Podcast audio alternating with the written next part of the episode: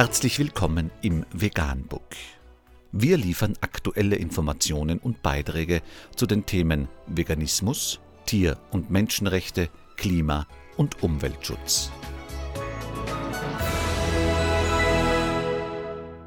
Dr. Med Ernst Walter Henrich, Dr. Med Ernst Walter Henrich am 29. März 2019 zum Thema Die Tierhaltung ist ein Problem, aber oft wird verkannt, welche Schlüsselrolle sie tatsächlich spielt. Unter www.deutschlandfunkkultur.de ist nachfolgender Artikel erschienen. Ethischer Konsum reicht nicht. Sich fleischarm, bio, regional und saisonal zu ernähren, schön und gut. Für eine Agrarwende reicht das nicht. Von der Politik ist wenig zu erwarten. Die Philosophin Friederike Schmitz fordert mehr gesellschaftlichen Druck und den kalkulierten Regelbruch. Die deutsche Landwirtschaft hat keinen guten Ruf. Es gehört schon fast zum guten Ton, gegen Massentierhaltung und die Agrarindustrie zu sein, sehr zum Leidwesen der Bäuerinnen und Bauern, die oft nur eingezwängt zwischen Gesetz und Markt von ihrem Landgut leben und ihre Familien ernähren wollen. Aber das aktuelle Agrarsystem hat in der Tat dramatische Auswirkungen. Wasserverschmutzung, Artensterben, Treibhausgase, millionenfaches Tierleid und die bäuerlichen Betriebe selbst müssen stetig wachsen oder weichen. Soweit die Probleme. Was sind die Lösungen? Etwas weniger Fleisch essen, öfter im Bioladen einkaufen und die Politik muss endlich etwas tun. So hört man in der Debatte häufig. Viele Umweltverbände und grünen Politiker stoßen in dasselbe Horn. Die Vorschläge sind richtungsweisend, aber sie greifen zu kurz.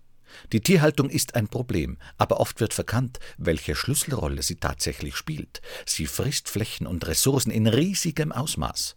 Die Hälfte des Ackerlands in Deutschland dient der Fütterung von Tieren, inklusive Gift und Dünger.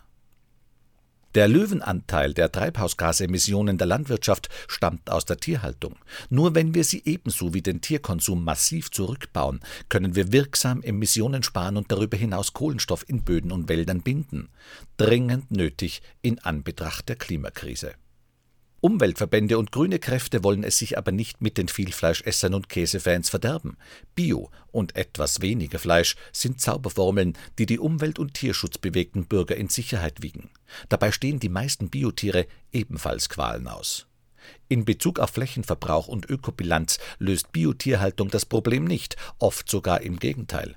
Und etwas weniger reicht längst nicht aus. Wer ernsthaft eine andere Landwirtschaft will, muss sich daher auch klar für die pflanzliche Ernährung einsetzen und Programme entwickeln, wie sich die Tierhaltung sozial gerecht und in kurzer Zeit abbauen statt nur umbauen lässt. Aber auch pflanzliche Nahrungsmittel können zerstörerisch sein, selbst wenn sie im Bioladen verkauft werden. Tomaten aus beheizten Gewächshäusern machen ökologisch keinen Sinn. Für Palmfett aus Indonesien oder Obst aus Spanien werden Menschen ausgebeutet und Natur vernichtet.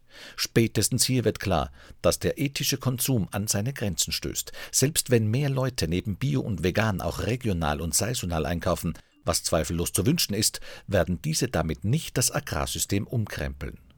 Das Problem ist strukturell und daher muss die Politik tatsächlich endlich etwas tun, Gesetze ändern und Subventionen umverteilen. Nur, diese Aufforderung ergeht an Sie schon seit langem. Die Wir haben es satt Demo feiert bald zehnjähriges Jubiläum. Trotzdem ändert sich fast nichts. Das liegt auch an der Macht des Bauernverbandes, dessen Verflechtungen mit der Politik mehrfach nachgewiesen wurden. Um dem etwas entgegenzusetzen, muss der gesellschaftliche Druck für die Agrarwende steigen. Die Klimabewegung mit Ende Gelände oder Fridays for Future macht es vor. Der kalkulierte Regelbruch funktioniert, um ein Thema dauerhaft auf die Tagesordnung zu bringen. Auch Futtermittelwerke und Schlachthöfe lassen sich besetzen und blockieren. Daneben müssen die Alternativen zur Agrarindustrie aufgebaut und gelebt werden. Die Konzepte sind da. Permakultur, Agrofrost, bio-veganer Anbau, essbare Städte, Gemeinschaftsgärten, solidarische Landwirtschaft. Die dringend nötige Agrarwende wird nicht von der Politik ausgehen und man kann sie auch nicht im Supermarkt kaufen. Sie erfordert den aktiven Einsatz von uns allen. Vegan, die gesündeste Ernährung und ihre Auswirkungen auf Klima und Umwelt, Tier- und Menschenrechte. Mehr unter www provegan.info.